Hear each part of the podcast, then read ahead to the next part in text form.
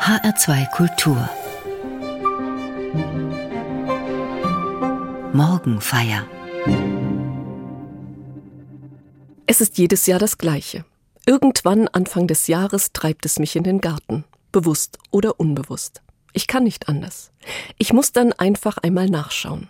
Nachschauen, ob es nicht schon etwas zu entdecken gibt. Ein frisches Grün oder etwas Blühendes. Irgendetwas, das zur Hoffnung Anlass gibt. Zur Hoffnung darauf, dass der Frühling bald kommt und dem Winter mit seinem todesähnlichen Schlaf der Natur endlich ein Ende bereitet. Wenn bei meinem Ausflug in den Garten noch nichts zu sehen ist, wenn alles noch tief in der Erde schlummert, bin ich ziemlich enttäuscht. Werde ich jedoch fündig, dann atme ich auf, innerlich wie äußerlich. Vielleicht geht es Ihnen ähnlich. Ich lade Sie heute zu einem Ausflug in den Garten ein. Der Garten, den ich vor Augen habe, ist allerdings kein gewöhnlicher Garten, kein Nutz- oder Ziergarten. Er hat keine bestimmte Bepflanzung. Er ist auch nicht in einem besonderen Stil angelegt, etwa als englischer oder japanischer oder als Barockgarten. Der Garten, den ich vor Augen habe, ist der Garten des Karfreitags.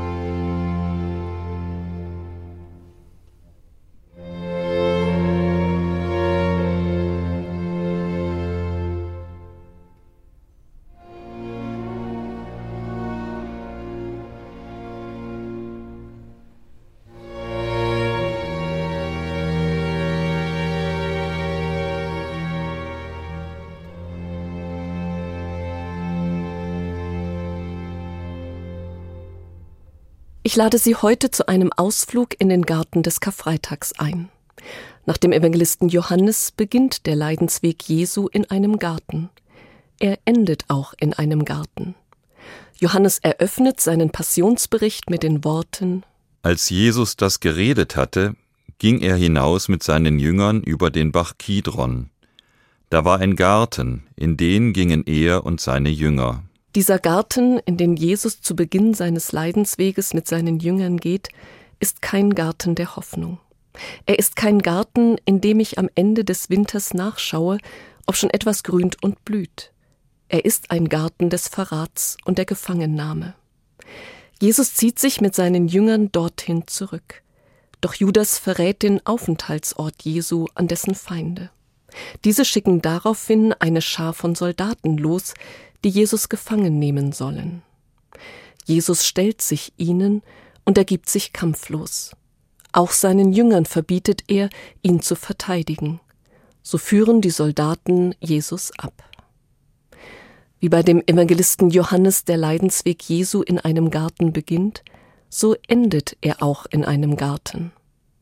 Nachdem Jesus am Kreuz gestorben ist, wird sein Leichnam vom Kreuz abgenommen und ins Grab gelegt. Johannes schreibt Danach bat Josef von Arimathäa, der ein Jünger Jesu war, doch heimlich, aus Furcht vor den Juden, den Pilatus, dass er den Leichnam Jesu abnehmen dürfe. Und Pilatus erlaubte es. Da kam er und nahm den Leichnam Jesu ab. Es kam aber auch Nikodemus, der vormals in der Nacht zu Jesus gekommen war, und brachte Myrrhe gemischt mit Aloe, etwa hundert Pfund. Da nahmen sie den Leichnam Jesu und banden ihn in Leinentücher mit Spezereien, wie die Juden zu begraben pflegen. Es war aber an der Stätte, wo er gekreuzigt wurde, ein Garten, und im Garten ein neues Grab, in das noch nie jemand gelegt worden war. Dahin legten sie Jesus wegen des Rüsttags der Juden, weil das Grab nahe war. Dieser Garten, von dem der Evangelist Johannes am Ende seines Passionsberichtes erzählt, ist ebenfalls kein Garten der Hoffnung. Er ist ein Garten des Abschieds, der Trauer und des Todes. Wir sind im Garten des Karfreitags angekommen.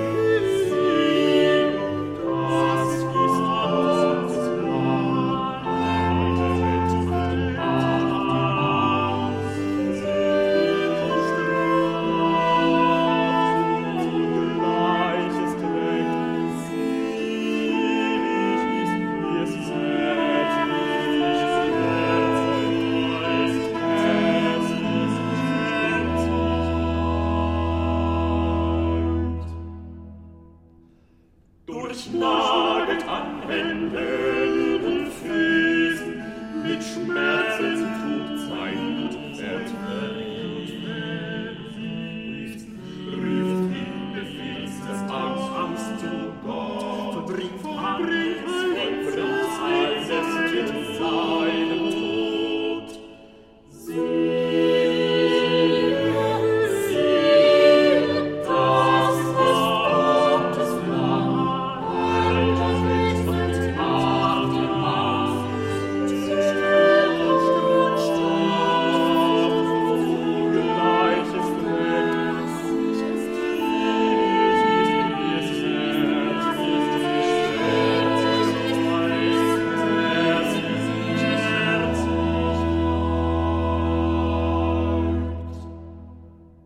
Jesus ist gestorben. Josef von Arimathäa und Nikodemus erhalten die Erlaubnis, den Leichnam Jesu vom Kreuz abzunehmen. In einem nahegelegenen Garten begraben sie ihn.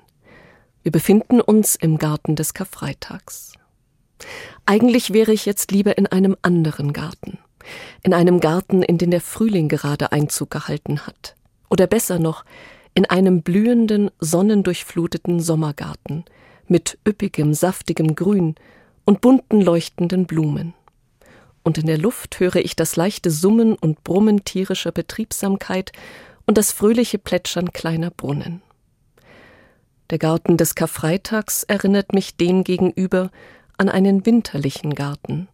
In ihm ist alles kahl. Das, was noch da ist, ist abgedeckt oder liegt unter Schnee und Eis verborgen.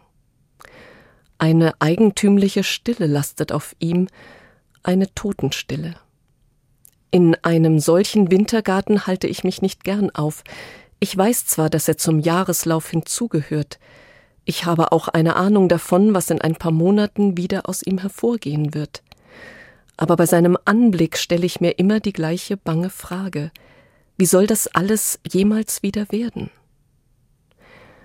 Mit einem Garten scheint es so wie mit dem Leben selbst zu sein. Auf der einen Seite ist der blühende, sonnendurchflutete Sommergarten, den ich so sehr liebe.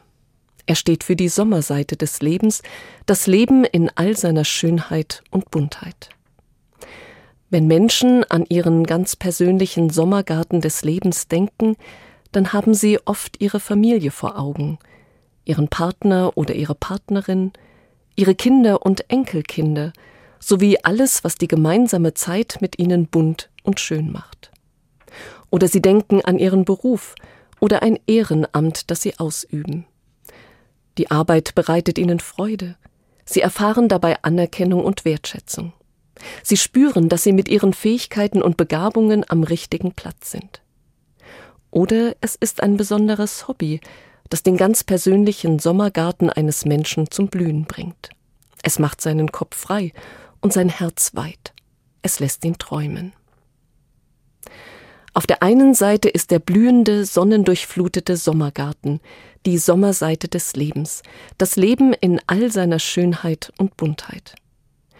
Und auf der anderen Seite ist der kahle, eigentümlich stille Wintergarten, die Winterseite des Lebens. Oft ist sie mit einem Gefühl der Trostlosigkeit, mit Dunkel und mit Traurigkeit verbunden. Wir wissen zwar, dass auch diese Seite zum Leben dazugehört, so wie es im Jahreslauf nicht nur den blühenden Sommergarten gibt. Aber dieses Wissen macht die Winterzeiten des Lebens nicht heller und leichter. Schon gar nicht, wenn sie überraschend oder viel zu früh kommen. Schon gar nicht, wenn man mittendrin steckt, wenn sie scheinbar endlos andauern und es kein noch so kleines Anzeichen des nahenden Frühlings gibt. Das Wissen um die Winterzeiten des Lebens beantwortet mir auch nicht die bange Frage, ob und wie das alles jemals wieder werden soll. Helga ist gerade mitten im Wintergarten des Lebens. Sie hat die Diagnose Krebs bekommen. Es ist nicht aussichtslos, das nicht. Die Ärzte haben ihr Mut gemacht zu kämpfen, ihre Familie sowieso. Daher hat sie zugestimmt, erst Operation, dann Chemotherapie. Die Behandlungen zeigen Wirkung. Es sieht eigentlich ganz gut aus. Aber trotzdem ist alles um sie herum so trostlos und grau. Es fühlt sich alles wie abgestorben an, auch in ihr drin.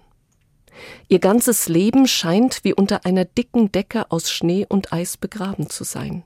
Sie spürt es nicht mehr. Und obwohl sie oft traurig ist, ist ihr bislang noch keine einzige Träne gekommen. Wie die Sommergärten des Lebens verschiedene Blüten haben, so sehen auch die Wintergärten des Lebens ganz unterschiedlich aus. Bei der einen begräbt eine schwere Krankheit alles Leben unter sich. Bei einem anderen ist es der Verlust des Arbeitsplatzes. Manchmal liegt das Leben auch unter den Trümmern einer zerbrochenen Liebe oder einer enttäuschten Hoffnung begraben.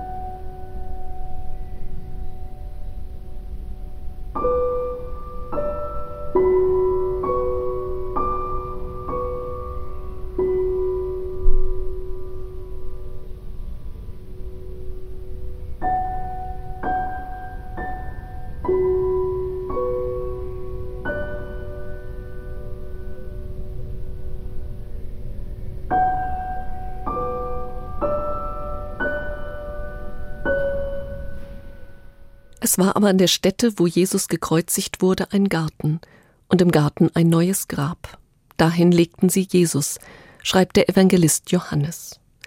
Wir befinden uns im Garten des Karfreitags. Obwohl er mich an einen kahlen und kalten Wintergarten erinnert und ich jetzt lieber durch einen blühenden, sonnendurchfluteten Sommergarten gehen würde, will ich es heute in ihm aushalten. Während ich in Gedanken vor dem Grab Jesu in seiner Mitte stehe, wird mir schmerzlich bewusst, dass es auch in meinem ganz persönlichen Lebensgarten Gräber gibt. Es sind die Gräber der Menschen, die ich geliebt habe. Ihre Gräber sind zu einem Teil meines Lebens geworden. Ich suche sie auf, ich pflege sie, Jahr ein, Jahr aus. Nicht nur mein eigener Tod gehört zu meinem Leben dazu, sondern auch der Tod anderer Menschen. Auch andere fügen mit ihrem Leben ebenso wie mit ihrem Sterben Daten zu meiner Lebensgeschichte hinzu, ob ich das möchte oder nicht. Diese Daten sind einfach da. Und sie bleiben. Neben den Gräbern der Menschen, die ich geliebt habe, gibt es noch andere Gräber in meinem ganz persönlichen Lebensgarten. Manchmal erscheinen sie mir auf den ersten Blick weit weg und sind auf den zweiten doch so nah. Es sind Gräber, die Katastrophen, Unglücke und sinnlose Gewalt ins Leben graben. Von einem Moment zum anderen ist nichts mehr so, wie es war. Es ist nichts mehr so wie vor dem Unfall, vor dem Erdbeben oder der Flut, nichts mehr so wie vor dem Krieg. Von einem Moment zum anderen ist der Tod in das Leben von Menschen eingebrochen, und zwar mit einer Macht, die mich sogar in der Ferne erschrocken zurückweichen lässt, die mir die Sprache verschlägt und mir ein Stück der Sicherheit nimmt, die ich zum Leben so dringend brauche. Manche Gräber in meinem ganz persönlichen Lebensgarten grabe ich mir auch selbst. Das ist mir klar geworden, als ich gelesen habe, dass das Wort Grab und das Wort Grübeln sprachlich verwandt sind. Zuerst ergab das für mich keinen Sinn, doch dann habe ich begriffen. Wer grübelt, der ist wie einer, der immer an der gleichen Stelle gräbt. Er beschäftigt sich ständig mit den gleichen Sorgen, den gleichen Problemen, den gleichen Menschen. Im Garten würde er das nicht tun. Wer seinen Garten umgräbt, der geht nach jedem Spatenstich einen Schritt zur Seite, einen Schritt weiter. Denn ein zu tiefes Graben tut dem Garten nicht gut. Wer grübelt, der rührt sich jedoch nicht vom Fleck. Der bleibt genau an der gleichen Stelle und gräbt dort immer weiter und immer tiefer. Das kann durchaus einmal nötig sein, dann, wenn ich an etwas dranbleiben und einer Sache auf den Grund gehen will. Das kann aber auch gefährlich werden, dann nämlich, wenn ich nicht mehr weiß, wie ich mit dem Graben und Grübeln aufhören soll, wenn das Loch, das ich grabe, so tief wird, dass ich nicht mehr allein herauskomme, wenn es mir tatsächlich zum Grab zu werden droht. Es gibt vieles, in das ich mich eingraben kann, und es gibt vieles, das sich in mich eingraben kann. Erlittene Niederlagen, schmerzliche Erinnerungen, geplatzte Träume, Angst vor der Zukunft.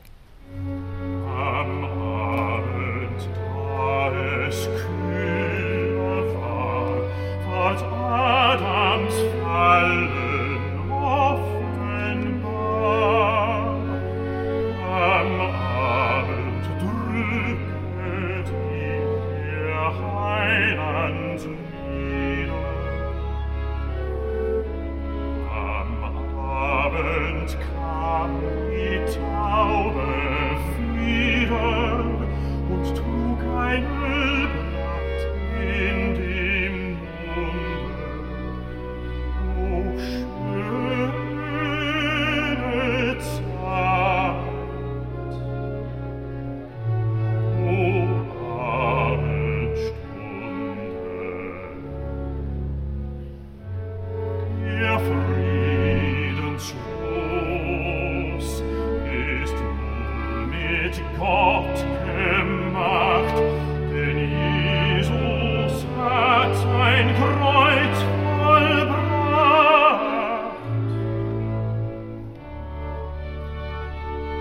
Ein Leichnam kömmt zu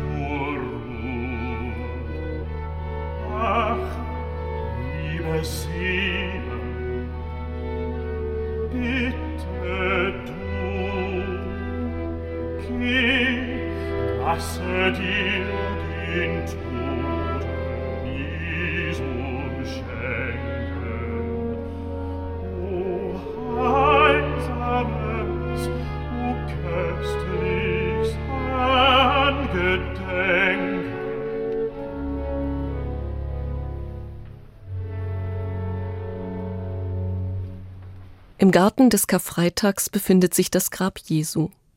Hier will ich es heute aushalten, dass es auch in meinem ganz persönlichen Lebensgarten Gräber gibt. Die Gräber von Menschen, die mir nahe standen. Die Gräber von Menschen, die ich nur aus der Ferne oder gar nicht gekannt habe. Die Gräber, die ich mir selbst immer wieder grabe. Im Garten des Karfreitags will ich es heute aushalten, dass es den Tod mitten im Leben gibt. Hier, in diesem Garten kann ich das aushalten, weil sich in seiner Mitte das Grab Jesu befindet. Das bedeutet für mich, Jesus ist mir vorausgegangen. Er ist schon da an den Gräbern meines Lebens. Er ist schon da, wenn ich von meinen Lieben Abschied nehmen muss. Er ist schon da, wenn ich mir mit meiner Grübelei selbst ein Grab geschaufelt habe und nun verzweifelt versuche, mich daraus zu befreien. Er ist schon da, wenn ich irgendwann einmal ins Grab hineingelegt werde. An keinem Grab bin ich allein. In keinem Grab bin ich allein. Denn Jesus ist schon da. Er ist direkt neben mir, Schulter an Schulter. Und er ist ansprechbar. Ich kann an seiner Schulter weinen, klagen, zagen. Ich kann schreien oder flüstern, lautlos die Lippen bewegen oder auch schweigen. Er ist da. Er hält mit mir aus. Weiter sind wir heute noch nicht. Es ist erst Karfreitag. Jesus ist tot. Josef von Arimathäa und Nikodemus haben seinen Leichnam vom Kreuz abgenommen und in einem nahegelegenen Garten begraben. Das Grab haben sie mit einem großen Stein verschlossen. Schwer und scheinbar unverrückbar liegt er da. Alles ist still. Totenstill. Alles hier erinnert mich an einen Wintergarten. Doch dieses Grab in seiner Mitte, Jesu Grab, ist ein neues Grab. Der Evangelist Johannes schreibt am Ende seines Passionsberichtes, es war aber an der Stätte, wo Jesus gekreuzigt wurde, ein Garten, und im Garten ein neues Grab. Dahin legten sie Jesus. Jesu Grab ist ein neues. Es ist ein nie zuvor dagewesenes Grab. Denn es wird den, der dort hineingelegt ist, wieder herausgeben müssen. Es wird den, den sie dort hineingelegt haben, nicht halten können. Der Tod wird das Leben nicht halten können. Jesus wird auferstehen und mit ihm auch du und ich. Das ist meine Hoffnung. Darauf vertraue ich, schon heute, am Karfreitag.